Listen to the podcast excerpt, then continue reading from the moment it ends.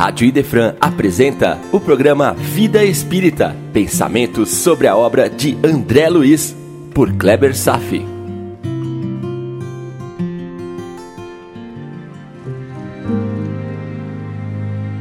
Olá, amigos, tudo bem? Chegou o momento de André Luiz fazer a sua solicitação para o ministro Clarencio, que continua a se expressar com energia e serenidade, sem ofender mas sem deixar de apontar as verdades necessárias ao aprendizado. Observe que questionamento interessantíssimo André Luiz levanta e que merece meditação profunda. Ele diz, abre aspas, não seria melhor calar aprendendo a esperar deliberações superiores? Fecha aspas. Pois é. Provavelmente sim. Seu espírito afoito o está conduzindo como nós mesmos já nos conduzimos muitas e muitas vezes por aí. Algumas ocasiões já nos conduzimos com uma certa impetuosidade. Às vezes, esperar um pouco, um pouquinho que seja, poderia nos trazer as respostas para as nossas perguntas ou nos levar aos resultados que almejamos. Estão entendendo? Para que precipitar tem que ser hoje mesmo? Tem que ser agora, agora? Espere um pouquinho mais, calma. Até mesmo porque, se a reivindicação for justa, esse tempinho a mais será de grande valor para que seus amigos espirituais ganhem um certo fôlego e trabalhem para conspirar com pessoas e eventos ao seu favor. O que? Está me dizendo que os espíritos nos, nos ajudam em situações cotidianas? Nos ajuda a criar situações e circunstâncias para nos favorecer? Mobilizam a aproximação de pessoas para que encontros e eventos possam acontecer? Resposta: definitivamente sim. Não é sempre, mas é frequente. E novamente aqui, a contundente manifestação do ministro Clarencio, dizendo as verdades mais cruas, com energia superior, sem finalidade de humilhar ou ferir, mas educar, abrir os olhos para a autopercepção de André Luiz, para as realidades espirituais às quais ele não está se atentando. Méritos de André Luiz não posso deixar de observar ele assimilou bem a experiência de ter sua atenção chamada, mesmo estando ao lado daquela senhora que já havia sido atendida anteriormente. Aceitou as críticas sem se rebelar com seu superior, sem criar mágoas ou presumir estar sendo injustiçado. André Luiz apenas compreendia a profundidade e as melhores intenções de Clarencio. Este é um capítulo importante que fala sobre a capacidade de autopercepção. Nos perceber dentro de limites reais, com a mais notória humildade. A capacidade de nos enxergarmos sem distorções, movidas pela vaidade ou egoísmo. Às vezes tendemos a nos hipervalorizar demais nossas virtudes ao mesmo tempo, escondemos alguns defeitos. Isto é uma distorção. Humildade é artigo um pouco mais raro em nosso mundo terreno, onde o encarnado tem de procurar fora de si as causas de seus problemas ou de suas situações indesejáveis. Há uma tendência em culpabilizar o outro, a exagerar um pouco os nossos méritos nos falta uma visão mais acurada de quem realmente somos. A virtude de André acata as restrições para sua solicitação como causada por ele mesmo. Assim, fica mais fácil trilhar um bom caminho. Enquanto achamos que o problema esteja fora de nós e que sofremos injustiças, seja dos pais, das pessoas, da vida, etc, etc, etc, Perdemos nosso precioso tempo e ainda passamos por novas situações criadas e infligidas por nós mesmos. É bem assim que se criam ciclos viciosos. A pessoa erra, então planta e colhe a dor, e culpa o mundo externo pela dor. O que é um novo erro que planta novamente, e novamente colhe mais dor, e novamente culpa o mundo, ampliando e complicando cada vez mais o seu caminho e segue esse ciclo até a dor ficar suficientemente insuportável que possa levá-lo a parar e questionar: afinal, o que, que está acontecendo? E após os questionamentos, chega o dia em que vamos reconhecer que somos absolutamente responsáveis por tudo o que nos acontece. Assim, aprenderemos a lição Assim, vamos evoluir. Difícil de aceitar, né? É, é verdade. É difícil ser realmente humilde. O ego não deixa. Até que a dor e a necessidade venham a quebrar o ego. Vou contar uma passagem que Emmanuel descreve no livro Paulo Estevão. É sobre o mentor de Paulo de Tarso, Gamaliel. Já mais velho, Gamaliel tornou-se simpatizante da doutrina de Jesus e resolveu atender a um convite feito por Simão Pedro para conhecer a Casa do Caminho, local onde o apóstolo atendia a multidões de necessitados, dando pão, abrigo e calor. Caminhando pelas dependências, junto com Pedro, Gamaliel viu deitado numa padiola um antigo amigo e patrício, carcomido pela lepra e deixado em pleno abandono por todos os amigos e familiares, apenas sendo recebido pelo nobre coração de Pedro. Gamaliel pôs-se a conversar com seu antigo amigo, que descreveu seu infortúnio após a doença e a perda de sua riqueza, ao mesmo tempo dizendo que isto o levou a conhecer a doutrina de Jesus, que o deixava feliz e sem revolta. Gamaliel emocionou-se com a história, cativando-se cada vez mais pela fé cristã, mas confessou que ainda sentia que não era o seu momento. E é isso que eu quero ressaltar agora, amigos, porque a resposta de seu amigo foi imediata. Ele disse: Não é seu momento, Gamaliel, porque você ainda não sentiu necessidade. Meu Deus! Mudamos pelo amor ou pela dor? Por que sempre optamos pela dor? Resposta: Porque o ego é um implacável perseguidor da boa alma, na sua sede inesgotável de saciar-se na matéria. O ego é um grande peso amarrado aos nossos pés, que nos impede de seguirmos livres os caminhos de Deus. É difícil aceitar a ideia de que Deus seja tão justo que permita que os sofrimentos representem as benéficas colheitas de nossos próprios plantios. Ora, Deus permitir a dor? Mas vejam que a dor fez pelo amigo de Gamaliel. Pois enquanto alguém enxergar a injustiça, ainda estará cega para a verdade. Por outro lado, é uma alegria inexplicável seguir por este caminho de sabedoria. Caminho para poucos.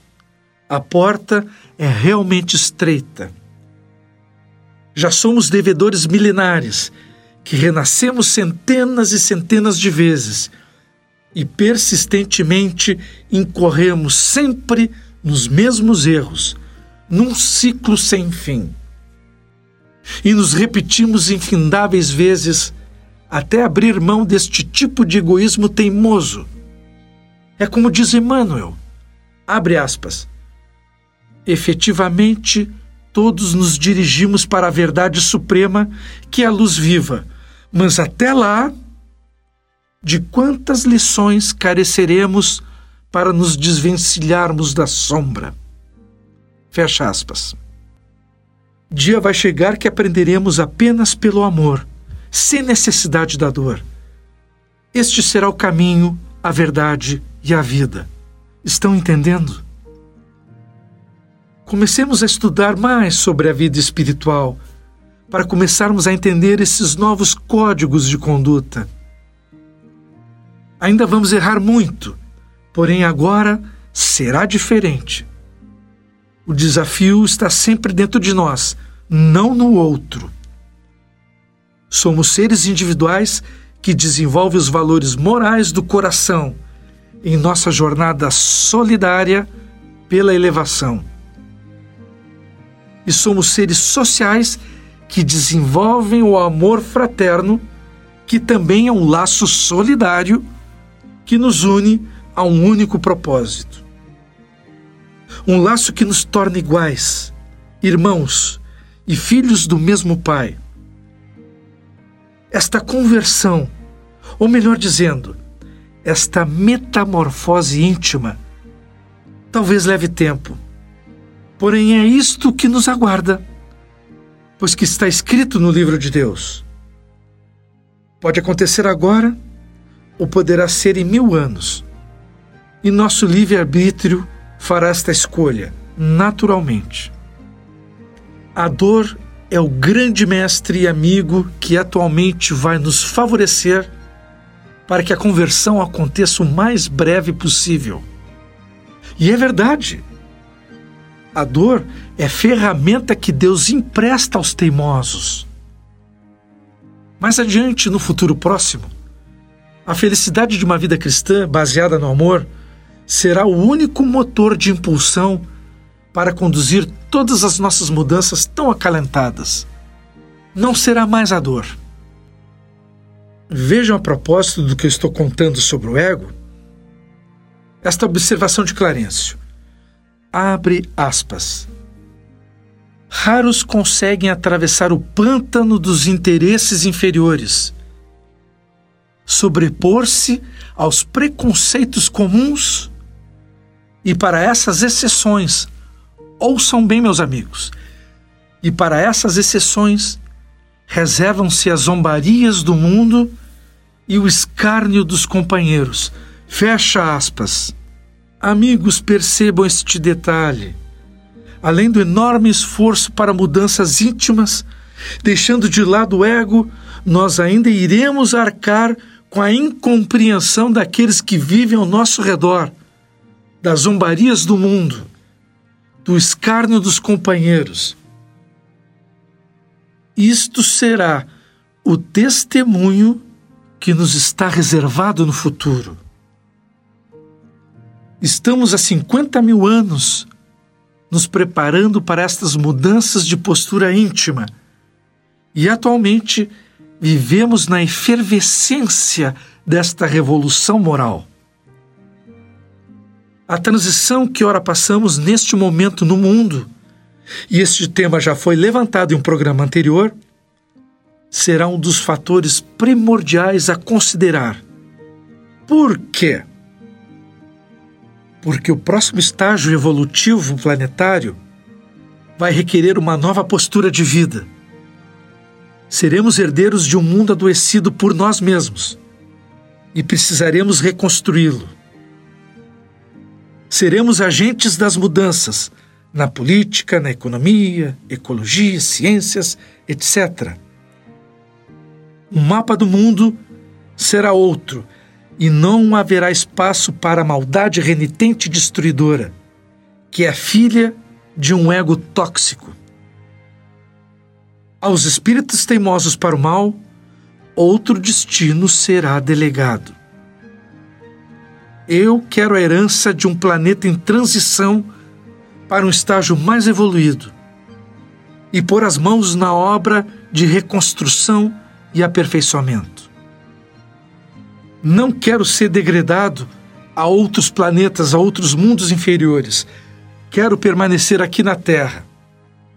Então devo fazer uma escolha. E tenho livre-arbítrio para tal. Insistirei em minha insanidade egocêntrica e seguirei repetindo os mesmos erros do passado até cair em fadiga espiritual? Ou pedirei trégua a Deus e me conduzirei de encontro a uma amizade fraterna com o Mestre Jesus? Jesus só será lembrado nas datas festivas ou nos momentos de dor?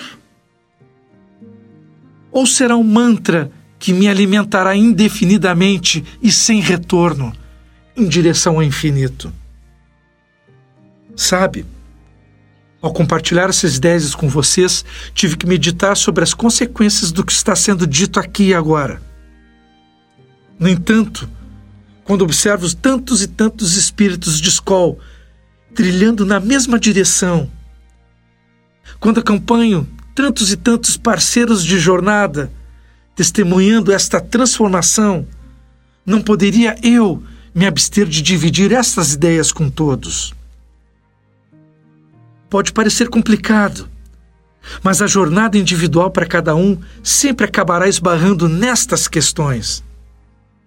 Muitos são chamados, e eu agora devo decidir se serei ou não um dos escolhidos. Não são profecias e nem visões místicas minhas. Não estou usando turbantes nem vestimentas espalhafatosas. Está escrito neste capítulo de Nosso Lar que você acabou de ler, ou ainda vai ler, ou reler. E vamos em frente, mais um pouquinho. Clarencio diz a André Luiz que não é apenas um portador de verdades amargas, que também traz palavras de estímulo. Afinal, enfrentar responsabilidades e durezas também deve se acompanhar do bálsamo das consolações e estímulos. Todos podem assumir cargos de aprendizes. E há outro estímulo importantíssimo que André recebeu e que será mostrado constantemente em toda a doutrina espírita: a intercessão. Eis aí um fato extremamente, mas extremamente comum mesmo, e que a grande maioria nem sequer imagina ou sente. Ou, na maior parte das vezes, acha que são golpes de sorte na vida ou mérito pessoal. A intercessão. Normalmente não imaginamos, mesmo em sonho, a enormidade de ajuda que recebemos da espiritualidade.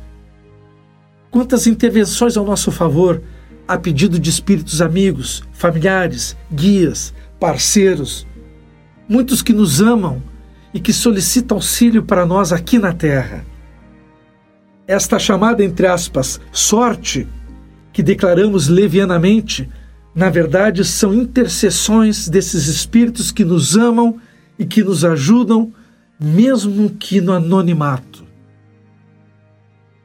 Claro que muita ajuda nem chega a se concretizar, porque de nossa parte não fizemos por merecer. Lembram? Meritocracia. E não merecemos porque ficamos blindados a padrões de comportamentos menos honrosos, indigno de tanto auxílio. Os espíritos amigos nos ajudam muito, muito mais do que possamos imaginar.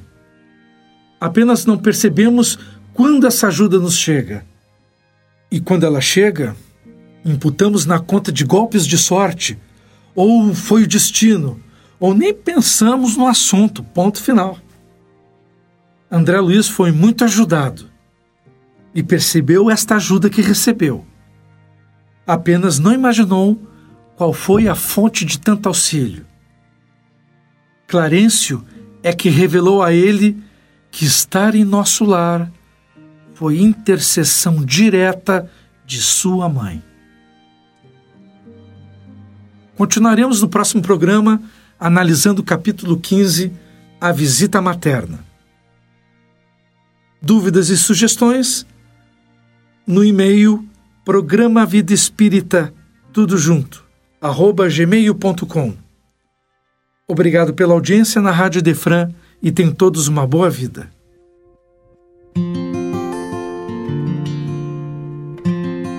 A Rádio Idefran apresentou o programa Vida Espírita, por Kleber Safi. todas as terças e quintas, às nove da manhã. Programa Vida Espírita